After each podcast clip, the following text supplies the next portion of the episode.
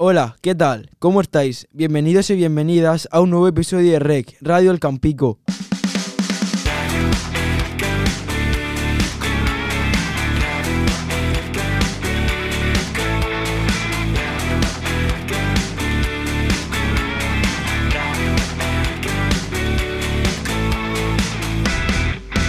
Radio El Campico.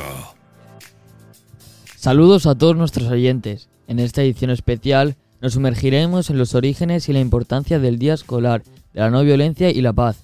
Soy Yaros y me acompaña Miguel.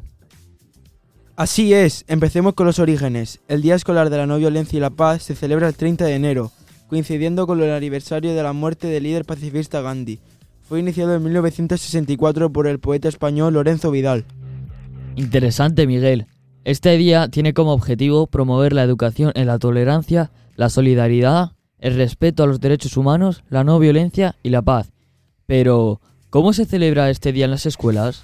Buena pregunta. En muchas escuelas se realizan actividades como charlas sobre la importancia de la no violencia. Se organizan concursos artísticos y deportivos y se fomenta la participación activa de los estudiantes. Y eso nos lleva a la siguiente pregunta. ¿Por qué deberíamos celebrar este día en las escuelas?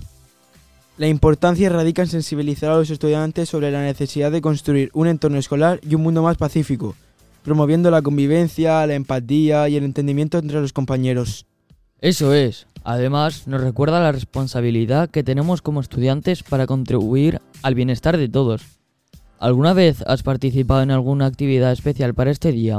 Sí, recuerdo que organizamos una jornada de reflexión, creamos murales con mensajes positivos y hasta tuvimos una ceremonia simbólica de plantar semillas de paz. Fue genial ver la participación de todos. Increíble. ¿Y nuestros oyentes habéis tenido experiencias similares en vuestras escuelas?